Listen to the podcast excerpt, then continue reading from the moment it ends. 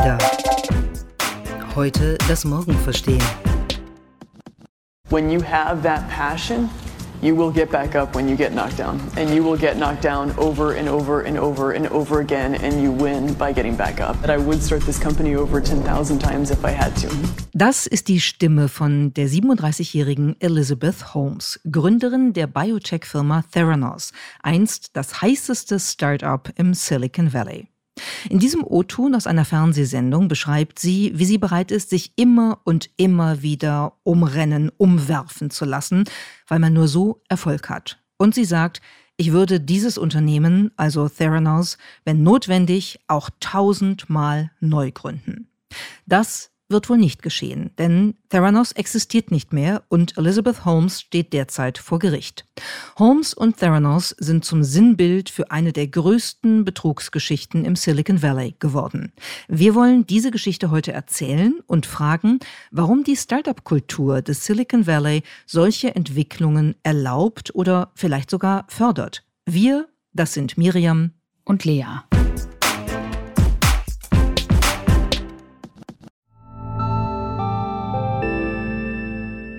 Werbung. Dein Cloud-Account wurde deaktiviert. Bitte neu anmelden. So oder so ähnlich könnte eine Mail bei dir im Postfach heißen, aber hinter der Webseite, hinter dem Formular steckt kein Tool, sondern ein Phishing-Angriff. Betrüger kommen so an die sensiblen Daten deiner Company und unser Partner SoSafe hilft dir dabei, um das menschliche Sicherheitsrisiko bei Cyberattacken zu minimieren. In den letzten drei Jahren hat nämlich jedes zweite Unternehmen einen erfolgreichen Cyberangriff erlebt und Firmen investieren zwar Zeit und Ressourcen in Firewall und Technik, aber 85% aller Datenschutzvorfälle sind tatsächlich auf den Faktor Mensch zurückzuführen. Und SoSafe hilft durch verhaltenswissenschaftlich fundierten E-Learning, Gamification, intelligenten Angriffssimulationen, Risikoanalysen und Auswertungen dabei eine Human Firewall in deinem Unternehmen aufzubauen. Wenn ihr es testen wollt, auf sosafe.de/omr könnt ihr euch kostenlos für eine eigene individualisierte Phishing-Simulation anmelden, also einfach mal testen, wie eure Klickrate im Unternehmen wäre auf solche Mails. Bisherige Unternehmen hatten da zum Beispiel 30 Prozent. Ihr könnt gucken, ob euer Unternehmen über- oder unterbietet. Alle Infos auf sosafe.de/slash omr. Werbung Ende. Elizabeth Holmes wollte die Medizin revolutionieren, und zwar mit Bluttests, für die ein paar Tropfen Blut ausreichen sollten. Entnommen mit einem Pieks in die Fingerkuppe, analysiert auf von Theranos entwickelten Hightech-Geräten. Und das war nicht weniger als die Idee, man könne die gesamte Medizin disruptieren, Bluttests einfacher, billiger und zugänglicher machen. Und diese Idee hat, ökonomisch betrachtet, super funktioniert. Zunächst jedenfalls. Nach wenigen Jahren war das Unternehmen 9 Milliarden US-Dollar wert. Holmes' privates Vermögen wurde auf 4,5 Milliarden geschätzt. Und sie wurde gefeiert von Politik, Medien, Start-up und Finanzwelt. Sie war ein Wunderkind. Und endlich eine Frau, die es als Gründerin bis ganz oben schaffte. Doch dann kam die Wende. Investigativjournalisten fanden heraus, dass die Technologie hinter Theranos ein Luftschloss war und die Gründerin Holmes jahrelang gelogen hatte. Mittlerweile wird Theranos vom US-Justizministerium und dem FBI untersucht. Viele Investoren haben hunderte Millionen Dollar verloren und sie haben geklagt und Elizabeth Holmes persönlich drohen jetzt 20 Jahre Gefängnis. Darüber wollen wir heute sprechen. Wir wollen uns anschauen, wie das Ganze entstanden ist, wie das überhaupt entstehen konnte. So eine große, großartige Idee, die dann sich doch als Luftschloss empuppt hat und auch ein bisschen wie ein Kartenhaus zusammengekracht ist. Das ist so und vielleicht lohnt es sich erstmal ein bisschen bei der Gründerin, bei Elizabeth Holmes zu bleiben, denn sie ist ja eine, sagen wir mal, schillernde Figur, die eine ganz interessante Strategie an den Tag gelegt hat, um diesen schnellen Aufstieg, den du gerade beschrieben hast, auch mit ihrer Person und mit der Publicity rund um ihre Person zu unterstützen. Und äh, sie ist in einer wohlhabenden Familie groß geworden und sie ist als Kind gefragt worden, was sie denn später mal machen und schaffen möchte.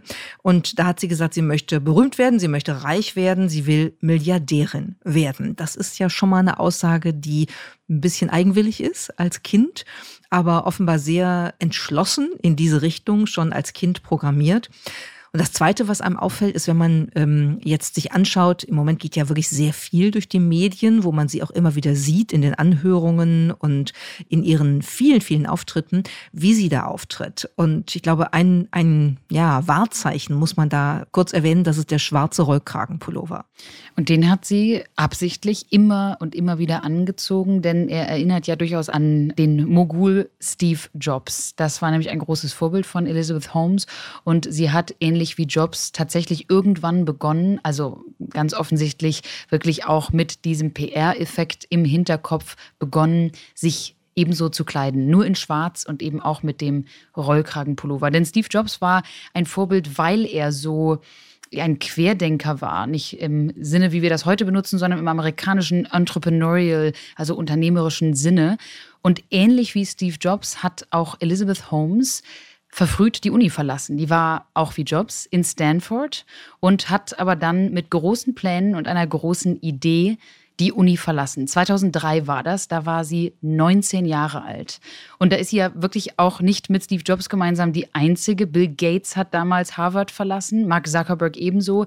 Ich glaube, Holmes hatte wirklich vor Augen, dass das auch ähm, ja einen gewissen Effekt hat, wenn man so so äh, von der Uni geht, vor allem von so einer Elite-Uni mit Absicht geht, um eine große Idee zu verfolgen? Ich glaube ehrlich gesagt, dass der Abbruch des Studiums fast Teil des geplanten Narrativs war. Äh, so, so klingt das ein bisschen. Und äh, sie hat dann halt ja sofort, als sie dann eben ähm, bei Stanford raus ist, eben Theranos äh, gegründet. Übrigens eine Kombination aus den beiden Wörtern Therapie und Diagnose im Englischen und äh, hat auch immer sehr stark von Anfang an eben diese, diese, diesen Gründungsmythos, der mit ihrer Person und mit ihren Vorstellungen äh, der, der Gründungskultur im Silicon Valley verbunden ist, ähm, weitergetragen, vor sich hergetragen. Und es gibt eine Geschichte, die da sehr auffällt. Sie erzählt nämlich, ähm, da hören wir auch gleich mal rein, wie sie durch eine persönliche Familiengeschichte eigentlich dazu gebracht worden ist, dieses Medizin-Startup mit diesen äh, innovativen Bluttests ins Leben zu rufen. I grew up spending summers and the holidays with my uncle. I remember his love of crossword puzzles and trying to teach us to play football. I remember how much he loved the beach. I remember how much I loved him. He was diagnosed one day with skin cancer, which all of a sudden was brain cancer and in his bones. He didn't live to see his son grow up, and I never got to say goodbye. Elizabeth Holmes beschreibt hier das der Tod ihres Onkels, dem sie angeblich sehr, sehr nahe gestanden hat, sie dazu gebracht hat, Theranos ins Leben zu rufen, weil sie eben möchte, dass immer weniger Menschen das erleben müssen, dass ein sehr nahestehender Mensch, mit dem sie sehr eng verbunden sind, stirbt, weil er nicht frühzeitig die richtige Diagnose bekommen hat. Und das klingt ja toll. Das ist ja auch ein wirklich sehr ehrenwertes Ziel. Es gibt eine ähm, kleine Disruption in dieser Geschichte oder einen kleinen Haken an dieser Geschichte, dass äh, im Nachgang jetzt offendeutlich geworden ist, dass Elizabeth Holmes diesem Onkel offenbar nicht so nahe stand, wie sie selbst behauptet hat, dass sie eigentlich kaum Kontakt zu ihm hatte. Also auch hier muss man sagen, wurde eine Familiengeschichte instrumentalisiert, um ähm, das Narrativ, ich sage bewusst Narrativ, weil das jetzt wirklich ein künstlicher Mythenbildungsprozess ist, um dieses Narrativ zu unterstützen. Und an anderer Stelle hat sie auch oft behauptet, sie hätte ja schon immer Angst davor gehabt, von Nadeln gepiekst zu werden. Und auch das war ein persönlicher Motivationsgrund. Und Du hast es gesagt, Miriam, es ist eigentlich ein Mythos, den sie versucht hat aufzubauen, dass es auf der einen Seite für sie wahnsinnig individuell persönlich war, Theranos zu gründen, und auf der anderen Seite hört man in vielen Interviews, wenn man sich die heute in der Retrospektive anschaut, bei Vanity Fair und Forbes und CNBC, realisiert man wirklich, dass sie das Ganze dann aber sehr schnell auf eine wahnsinnig hohe weltweite Ebene hebt. Also sie möchte wirklich die Menschheit vor zu späten Bluttests und Ergebnissen retten. Sie möchte, wie eingangs gesagt, die Medizin revolutionieren. Sie betont oft, dass wir ein Recht darauf hätten, Blutteste auch schnell und unabhängig von Ärzten zu Hause zu machen und analysiert zu bekommen. Also man merkt wirklich, dass allein in der Beschreibung schon ganz, ganz viel Silicon Valley mit drin ist. Persönliche Motivation, Emotionen bis hin zu eigentlich einer weltweiten Zielsetzung. Und das ist wirklich sehr perfekt. Also du hast gesagt Emotion, persönliche Betroffenheit äh, und Purpose. Ne? Das sind so die drei Bestandteile, die man immer erkennt. Ich muss ehrlich auch zugeben, ich habe jetzt in der Vorbereitung des Podcasts schon noch mal in eine ganze Reihe von Videos reingeguckt, du ja auch. Und ich dachte dann schon, wow, das ist schon, es ist schon sehr perfekt. Also sie, sie ist auf jeden Fall nicht doof, das muss man ehrlich sagen. Sie schafft es, äh, das, was sie tut, in einer sehr überzeugenden, sehr strukturierten Art und Weise darzulegen, sodass man schon sagen muss, also ich wäre da vor äh, vielen Jahren, als das losging, auch begeistert gewesen und beeindruckt gewesen. Und das waren viele andere auch. Jetzt müssen wir, glaube ich, noch mal einmal ein bisschen erklären, was jetzt Theranos eigentlich wirklich gemacht hat, ne, damit man genau versteht, wie weitreichend die Idee eigentlich eigentlich war. Theranos hat gesagt, das Unternehmen kann mit einem spezifischen Gerät es schaffen, Bluttests in ganz anderer Art und Weise möglich zu machen, und zwar mit mikroskopisch kleinen Blutmengen. Das heißt, ähm, das Argument war, man kann einen Pieks in den Finger nutzen, um ein, zwei, drei Tropfen Blut so aus der Fingerkuppe zu bekommen, ohne Nadel, ohne ekliges Blut abnehmen, ohne großen Aufwand. Und das macht man mit einem sogenannten Nanotainer. Das war ein kleines Gerät, äh, was äh, Theranos eben entwickelt hatte. Und das Blut in diesem Nanotainer, das sollte dann durch ein dazugehöriges Analysegerät, das auch Theranos entwickelt hatte, ähm, analysiert werden. Und dieses Analysegerät hieß Edison, benannt nach dem großen Erfinder und Patenthalter Thomas Edison, der ja mal gesagt haben soll, ich habe nicht versagt. Ich habe nur 10.000 Wege gefunden, die nicht funktionieren. Dazu muss man sagen, das ist Elizabeth Holmes auch gelungen, mit einem einzigen, den sie allerdings sehr konsequent verfolgt hat. Nomen est omen, sage ich nur. Ja, Edison sollte das Analysegerät heißen und der Nanotenner. Das waren die beiden großen Geräte, die beiden großen Erfindungen, die Elizabeth Holmes von Anfang an versprach. Und ganz interessant ist, wenn man sich jetzt mal das Patent zu diesen Geräten anschaut, dann ist auch nicht so ganz klar, wie das eigentlich hätte funktionieren sollen. Also es wird klar, dass das ein System werden sollte, das natürlich mit dem Internet kommunizieren soll, weil ansonsten kann man sich kaum vorstellen, wie von zu Hause mit einem kleinen Peaks und dann einem unabhängigen Analysegerät all diese Tests überhaupt durchgeführt werden können, wie die Ergebnisse Beispiele verglichen werden sollten etc. Aber selbst aus dem Patent geht nicht so ganz eindeutig hervor, beispielsweise wie viel Blut man eigentlich wirklich braucht. Ob das nun zehn Tropfen sind oder, wie Elizabeth Holmes in allen Werbematerialien immer anpries, tatsächlich nur ein Tropfen Blut. Das war so One Drop of Blood, ihr großer Claim to Fame sozusagen. Ja, und diese Idee war das große Versprechen von Theranos. Und Elizabeth Holmes hat wirklich an die Größe geglaubt und vor allem auch an das, was so eine Technologie für die Welt eigentlich schaffen kann. I think the the promise of Silicon Valley and these places in the world in which there's so much creativity is that we can uh, demonstrate that there are models for doing well by doing good and for applying technology uh, and developing technology for those who are who are most in need. Ja, wir wollen Technologien entwickeln für all die, die es am meisten brauchen. Wir hören wieder einen absoluten Pathos und eben einen riesigen Purpose. Und wichtig hier ist zu verstehen, in welchem Kontext sie diese Sachen gesagt hat. Dieses Gespräch, was wir gerade hörten, war ein Dreier Gespräch zwischen dem Ex-Präsident Bill Clinton der Vereinigten Staaten und dem Alibaba-Gründer Jack Ma das ist wichtig zu verstehen, mit was für Menschen Elizabeth Holmes sich wirklich zur Spitzenzeit von Theranos umgeben hat, wer sie auch eingeladen hat, zu wem sie dazugehörte. Denn diese berühmten, prominenten Figuren waren durchaus wichtig in ihrem Aufstieg. Ja, denn die waren auch im Board der Company dann mit dabei. Ähm, die haben vieles von dem möglich gemacht, auch muss man heute sagen, äh, der betrügerischen Entwicklung möglich gemacht, weil sie einfach nicht nachgefragt haben. Um mal ein paar zu nennen, ähm, das Netzwerk von Elizabeth Holmes, äh, das natürlich auch schon durch ihre Familie, durch ihre Eltern gut bestückt war ähm, und das sie dann für Theranos genutzt hat, das umfasste beispielsweise George Schulz, den ehemaligen Arbeitsfinanz- und Außenminister in verschiedenen republikanischen Regierungen. Es umfasste den ehemaligen US-Verteidigungsminister James Mattis. die frühere Trump-Bildungsministerin Betsy DeVos und den Medienmogul Rupert Murdoch. Sie alle haben sich engagiert, sie haben im Board gesessen, sie haben Elizabeth Holmes unterstützt. Manche von ihnen haben Hunderte von Millionen in das Unternehmen investiert. Und ähm, das ist schon ein, ein Erfolg sondergleichen auf Basis der Tatsache, dass von dem, was wir eben beschrieben haben, eigentlich nichts wirklich funktioniert hat. Elizabeth Holmes hat einfach immer gesagt, unsere Nanotainer, unser Edison-Gerät sind einsatzbereit, wir können die benutzen, die Technologie funktioniert. Und dieses Narrativ des Funktionierens hat auch öffentlich funktioniert, bei den Unterstützerinnen und Unterstützern, aber auch in der Presse. Da wurde sie als geniale, junge, weibliche Erfinderin wirklich richtig gepampert, richtig hochgehalten. Und Theranos war das Start-up der Zukunft. Ja, und auf dieses Medienecho haben dann immer mehr Investoren auch reagiert. Insgesamt erhielt Theranos 700 Millionen US-Dollar von verschiedenen Risikokapitalgebern und auch Privatinvestoren, wie wir sie eben genannt haben.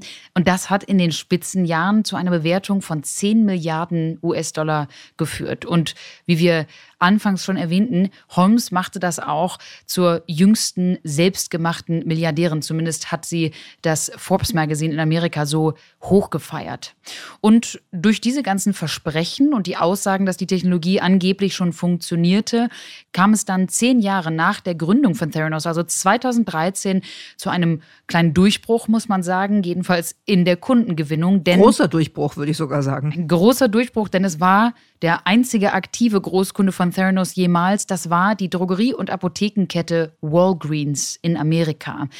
Denn die ging eine Partnerschaft mit Theranos ein. Walgreens hatte vor, mit Theranos sogenannte Wellnesszentren aufzubauen. Also in jeder Walgreens-Filiale, in jeder Drogerie, und davon gibt es in Amerika irre viele von Walgreens-Filialen, sollte ein solches Zentrum erbaut werden, wo man also im kleinen Kämmerlein diese Bluttests durchführen lassen sollte. Und auch während dieser Verhandlungen mit Walgreens behauptete Holmes also immer wieder felsenfest, denn sonst wäre dieser Vertrag gar nicht zustande gekommen, wie übrigens übrigens heute Walgreens auch betont, auch im Gerichtsfall. Elizabeth Holmes betonte immer wieder, unsere Technologie funktioniert. Und da muss man ja wirklich sagen, bei so einem Riesenvertrag, wo dann ähm, in 40 äh, Filialen in Arizona das erstmal angeboten wurde, als ersten Schritt überhaupt nur, fragt man sich ja wirklich, ist da nie jemand von Walgreens mal hingegangen? Doch, ist das. Ähm, und hat auch gefragt, hat äh, mit, mit Holmes und anderen ähm, von Theranos äh, zusammengesessen, anderen aus dem Management. Und die haben so lange ähm, rumgeredet, bis man unverrichteter Dinge wieder abgereist ist und diese Partnerschaft vorangegangen ist. Also es ist ein bisschen so ähm, wie ein Märchen äh, an manchen Stellen, wenn man diese Geschichte verfolgt, weil man wirklich denkt, die Menschheit ähm, hat auch ein, eine große Kapazität und eine große Leidenschaft dafür, sich äh, betrügen zu lassen, wenn es in äh, die jeweiligen Erwartungshaltungen und Vorstellungen reinpasst. Bis auf eine Person. Und da sind wir am Wendepunkt nämlich bei einem Journalisten, dem Reporter des Wall Street Journal, John Carreyrou.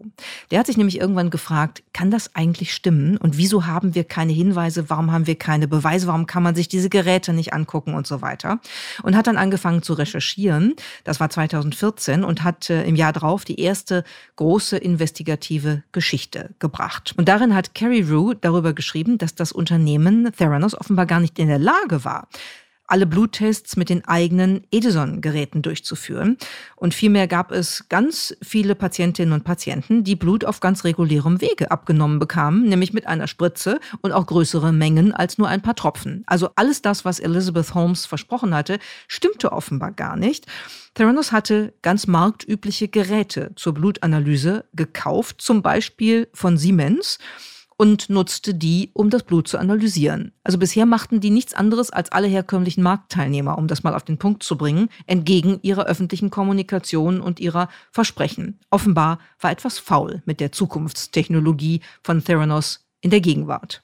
Ja, und John Carreyrou ist in seiner Recherche dann auf sehr viele Menschen gestoßen, die schon seit langer Zeit Zweifel daran hatten. Es gab beispielsweise einige medizinische Expertinnen und Experten, die seit Jahren daran waren, mal Studien über Theranos entweder selbst durchführen zu können oder überhaupt zu Gesicht zu bekommen. Sie baten sogar Theranos offiziell nach Belegen, nach akademischen Hinweisen auf ihre Funktionsweise. Und da Elizabeth Holmes auch keinerlei medizinische Erfahrung oder Expertise hatte, die Dame hatte das Fach faktisch null studiert. Ich glaube, sie hat einen Kurs in Stanford dazu belegt. Ähm, es gibt sehr interessante Interviews mit ihrer damaligen Biologieprofessorin, die das Ganze auch von Anfang an angezweifelt hatte. Aber es gab nun mal keine fachmännisch geprüften Studien über Theranos. Und noch dazu, zusätzlich zu diesen medizinischen Experten, haben auch Dutzende Mitarbeitende immer wieder intern Alarm geschlagen. Das auch schon lange vor John Carreyrou. Der stieß aber dann auf all diese Menschen, die ihm dann auch irgendwann viel darüber erzählt haben. So kam es zu dieser unglaublichen Aufdeckungsgeschichte. Weil diese Edison-Geräte im Hintergrund wirklich faktisch nur Attrappen waren. Wie Miriam gerade beschrieb, diese Bluttests haben eigentlich ständig fehlerhafte Ergebnisse ergeben. Und deshalb wurden eben herkömmliche Geräte von anderen Anbietern angewandt. Und Elizabeth Holmes hat trotzdem in Gesprächen intern wie extern immer wieder das Gegenteil behauptet. Und als diese Mitarbeitenden sie dann darauf hingewiesen haben, also als es auch mal zu Konfrontationen zum Beispiel bezüglich der Ungereimtheiten kam, da hat Holmes dann wohl laut dieser Mitarbeitenden wahnsinnig defensiv und auch bestrafend reagiert. Sie hatten mehreren die Kündigung angedroht. Man durfte also auch intern bei Theranos diese Zweifel überhaupt nicht erheben und auch darauf hinweisen, dass ja die eigenen Geräte nicht funktionierten. Das finde ich übrigens einen ganz wichtigen Punkt, dass ähm, Elizabeth Holmes äh, mit ihrem äh, Geschäftsführer und, und Partner Sunny Balwami da offenbar eine Unternehmens, man kann sagen, Unkultur aufgebaut hat, die wirklich ähm, schon haarsträubend ist.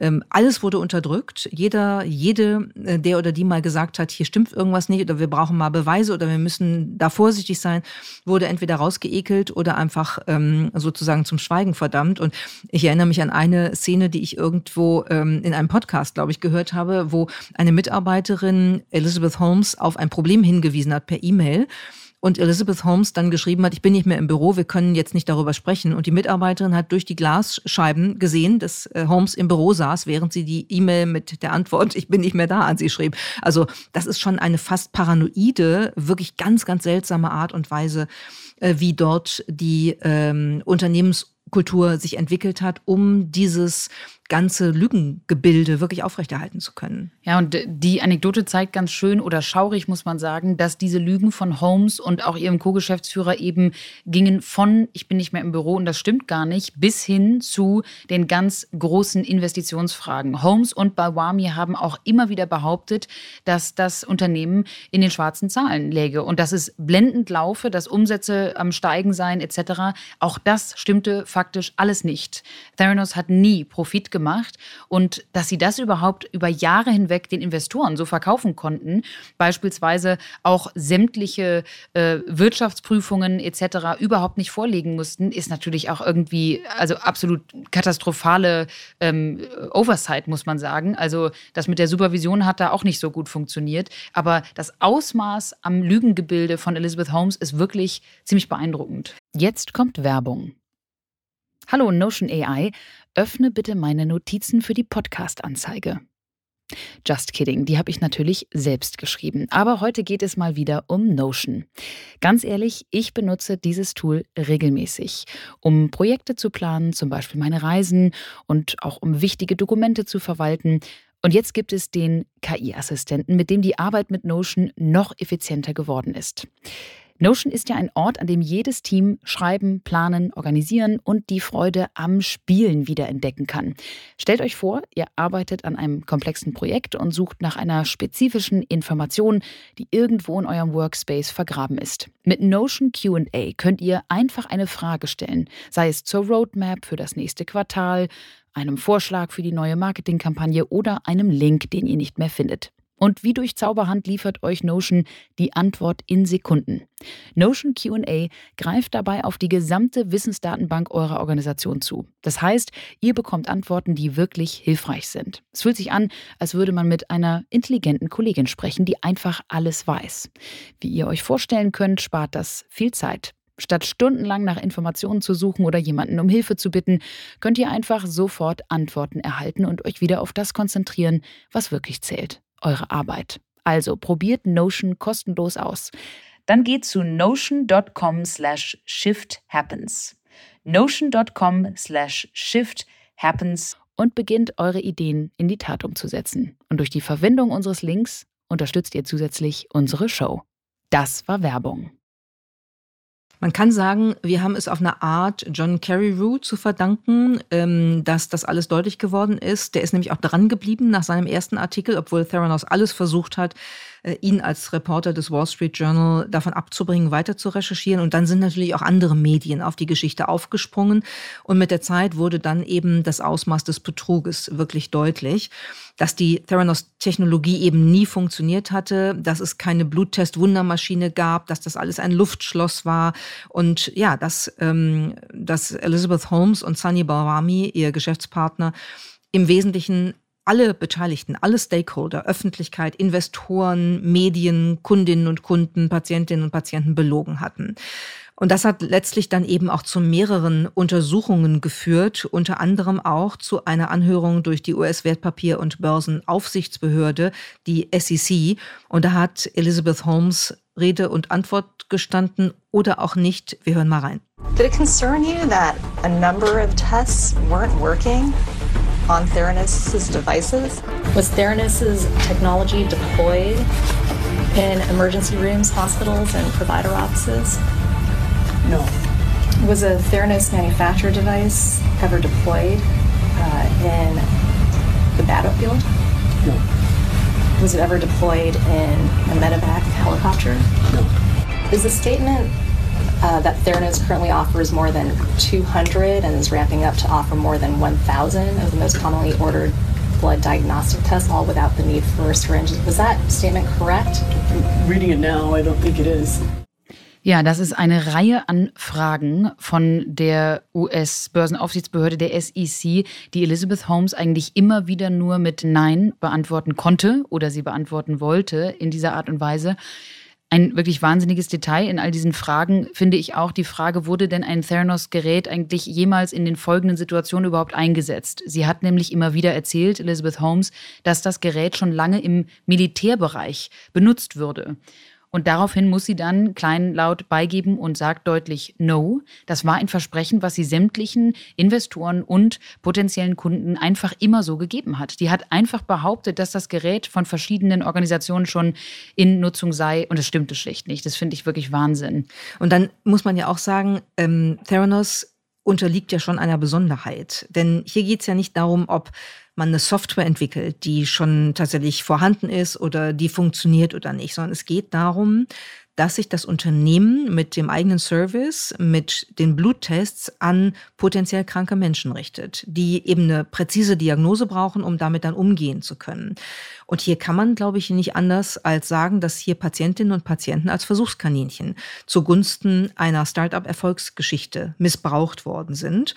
Und es gibt eine ganze Reihe von Beispielen äh, über Patientinnen und Patienten, was für Diagnosen die bekommen haben. Zum Beispiel eine falsche Diagnose über wiederkehrenden Gebärmutterhalskrebs, zum Beispiel falsche HIV-Testergebnisse, falsche Schwangerschaftstests. Also da sind wirklich Lebensentscheidungen auf Basis von Theranos Bluttests äh, möglicherweise getroffen worden, weil diese Diagnosen und diese Testergebnisse falsch waren, die, die einschneidend sind. Und das ist natürlich schon einer der Punkte, über den wir jetzt vielleicht zum Schluss doch nochmal reden müssen, der uns dahin führt, was ist hier eigentlich passiert und wie ist das möglich? Wie kann es sein, dass sich ein Unternehmen über äh, so viele Jahre, mehr als zehn Jahre, so entwickeln konnte, dass im Gesundheitsbereich, in einem kritischen Bereich aktiv ist, ohne dass was überprüft wird, ohne dass die ähm, Federal Drug Administration, die FDA äh, in den USA, wirklich aktiv geworden ist, ohne dass irgendjemand kritische Fragen gestellt hat. Das ist schon echt erstaunlich. Man muss natürlich einmal zur Einordnung vielleicht sagen, das hat schon auch was mit dem grundlegenden Phänomen des Silicon Valleys zu tun.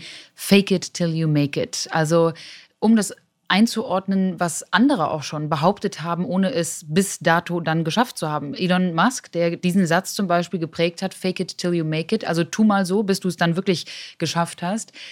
Auch Elon Musk hat schon viele Dinge versprochen, von wahnwitzigen Autos, die in genau so vielen Monaten dann hätten produziert sein sollen, dann waren sie es auch nicht. Das waren auch erstmal, man kann sagen, leere Versprechungen, man kann auch sagen, große Ambitionen. Ich würde auch noch anbringen wollen den Fall von Mark Zuckerberg. Mark Zuckerberg hat gelogen über Fakten, die wir jetzt in den letzten Wochen ganz besonders, aber ehrlicherweise auch in den letzten Jahren über Facebook herausgefunden haben, in einer Art und Weise, die ja durchaus auch gruselig sein kann, wenn es darum geht, wer welche Gewaltinhalte wirklich geprüft hat oder eben auch nicht, wer welche Auswirkungen in welchen Ländern, wie beispielsweise Myanmar, hatte. Welche öffentlichen Personen davon ausgenommen werden, dass ihre Inhalte ähm, der Content Moderation, der Moderation von Inhalten äh, unterliegen, auch interessant. Absolut. Auch Thema äh, Profit, also das, die finanzielle Seite von Facebook war ja lange Zeit von einem Schleier umgeben. Also ich glaube, wenn es ums reine Lügen ginge, dann steht Elizabeth Holmes in gewisser Weise vielen Menschen, die es letztendlich im Silicon Valley geschafft haben, wo wir heutzutage sagen würden, nun, die haben aber ein Produkt eigentlich in nichts nach. Der Unterschied ist aber wahrscheinlich wirklich der, den du gerade angebracht hast, weil es geht hier einfach um die Gesundheit von Menschen. Es geht hier wirklich manchmal um Leben oder Tod. Du hast eben ein paar der Beispiele angebracht. Das ist natürlich ein Bereich, wo man vor allem bei aller Liebe für große Ambitionen nicht behaupten kann, etwas funktioniere, wenn es das tatsächlich nicht tut. Nun könnte man ja sagen, Verblendung ist ein durchgängiges Topos der Menschheits- äh, und auch der Unternehmensgeschichte. Und ähm, das ist vielleicht deshalb gar nicht so besonders, aber vielleicht ist es das schon äh, vor dem Hintergrund dessen, was du gerade beschrieben hast, worüber wir diskutiert haben, diese Besonderheit in einem gesundheitsrelevanten Feld aktiv zu sein. Aber ich finde eben auch, ähm, Fake it till you make it hat ja zwei Seiten. Du brauchst ähm, schon eine, in, ein enormes Selbstbewusstsein, um über mehr als zehn Jahre wissend, dass dein Geschäftsmodell null funktioniert, wissend, dass du nur ähm, Verluste schreibst, wissend, dass deine Technologie nicht funktioniert, zu behaupten auf jeder Bühne, dass du großartig bist und dass du die Welt retten wirst mit neuen Bluttests. Also das ist die, die Anbieterseite bei Fake It Till You Make It. Aber es gibt ja auch eine, eine äh, Nachfrageseite und die betrifft eigentlich alle diese anderen Stakeholder, über die wir auch gesprochen haben. Dass es letztlich natürlich schon äh, so ist, Täuschung ist nicht nur der, der täuscht, sondern sind auch diejenigen, die sich täuschen lassen wollen, muss man in dem Fall sagen. Also ich finde so bei, bei, bei Fragen, Betsy DeVos, die ehemalige ähm, Bildungsministerin unter Trump, die 300 Millionen Dollar in Theranos investiert hat, ohne eine Frage zu stellen, offenkundig. Also das ist ja ein Maß an Verblendung oder auch Blödheit. Das ist schon sehr weitreichend. Auch General James Mattis, der ehemalige Verteidigungsminister, der jetzt im aktuell laufenden Gerichtsfall vor wenigen Tagen ausgesagt hat, dass er Elizabeth Holmes einfach irgendwie sympathisch fand. Er fand sie charming. Er wollte ihr auch glauben und er hat zugegeben in dieser Anhörung, dass er ehrlich gesagt herzlich wenig von der Medizin dahinter verstand.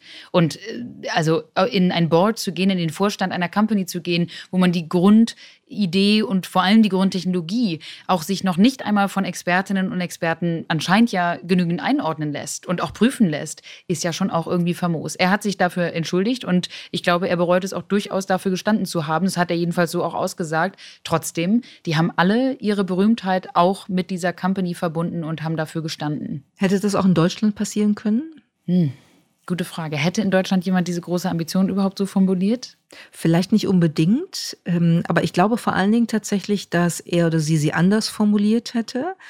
Ähm, wenn wir beide anfangen würden, schwarze Rollis zu tragen, dann hätten wir schon mal einen Shitstorm, weil alle sagen würden, äh, was bilden die sich eigentlich ein? Die spinnen ja wohl und wie abgeschmackt. Wollen wir das mal versuchen? Das können wir mal versuchen. Ähm, aber das ist ja der, der geringste Teil äh, der, der Inszenierungsgeschichte. Ich glaube, das hätte in Deutschland deshalb nicht stattfinden können, weil ähm, wir gerade im Gesundheitsbereich ganz andere regulatorische ähm, Voraussetzungen haben, die man hätte erfüllen müssen. Und angesichts der Geschichte muss ich, muss ich sagen, ist vielleicht ganz gut, dass manche Bereiche dann auch ein bisschen geschützt sind vor denen, die glauben, ähm, Profit over People ähm, könne man wirklich in jedem äh, Lebens- und Businessbereich anwenden als Maxime. Ja, und wie das jetzt ausgehen wird, dieser Fall, das werden wir bald in den nächsten Monaten alle mitbekommen. Es bleibt nämlich absolut spannend. Im aktuellen Gerichtsprozess geht es nämlich erstmal um äh, folgende zentrale Fragen. Erstmal möchte natürlich die Staatsanwaltschaft herausfinden, was Elizabeth Holmes wirklich wusste und vor allem wann sie es wusste und auch, ob die Investoren und die Patienten und Ärzte von ihr eigentlich wirklich absichtlich getäuscht worden sind, weil das wäre dann tatsächlich ähm, womöglich der Weg zu einer äh, Schuldsprechung. Und die Regierung versucht natürlich, die Jury davon zu überzeugen und gleichzeitig versucht, ihre Verteidigung zu argumentieren, dass Elizabeth Holmes eine junge, ehrgeizige Geschäftsführerin war und ihr Unternehmen zwar scheiterte, aber dass so ein Versagen ja kein Verbrechen ist. Also dass sie einfach jemand war, die äh, optimistisch mit großer Ambition daran gegangen ist, aber dass ihr doch eigentlich deshalb keine Strafe verhängt werden könne. Das stimmt, das wird spannend. Ich bin wirklich gespannt, äh, was dabei rauskommt äh, und ob sie verurteilt wird oder nicht. Aber ich glaube, einen Punkt können wir vielleicht jetzt schon mal festhalten. Möglicherweise könnte man ja Theranos mal zum Anlass nehmen, konsequent, aber trotzdem auch etwas bescheidener an die Neuerfindung der Welt heranzugehen, selbst im Silicon Valley. Man muss ja vielleicht nicht immer gleich ganze Industrien, ganze, ganze gesellschaftliche Bereiche wie die Medizin ähm, durch Disruption äh, neu machen wollen. Es wäre ja schon viel gewonnen, wenn das mit einem etwas kleineren Anspruch äh, erfolgen würde. Aber wenn man dabei verantwortungsvoll, erfolgreich und vielleicht auch ein bisschen transparent sein könnte in dem, was man tut. Ich fände das ist etwas, was man aus dieser Geschichte ziehen kann. Ich gehe mir jetzt einen schwarzen Rollkragenpulli anziehen. Viel Spaß. Das war der ADA-Podcast, heute das Morgen verstehen. Entwickelt wird der Podcast von der gesamten Redaktion der ADA Learning GmbH. Produziert werden unsere Folgen hier in Düsseldorf bei Audioversum. Wenn ihr uns unterstützen mögt, dann gebt uns doch fünf Sterne, teilt uns auf Social Media oder lest unser Digitalmagazin unter ada-magazin.com. Mehr über die Ada Learning GmbH gibt es unter join-ada.com.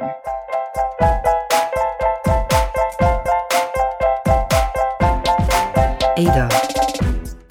Heute das Morgen verstehen.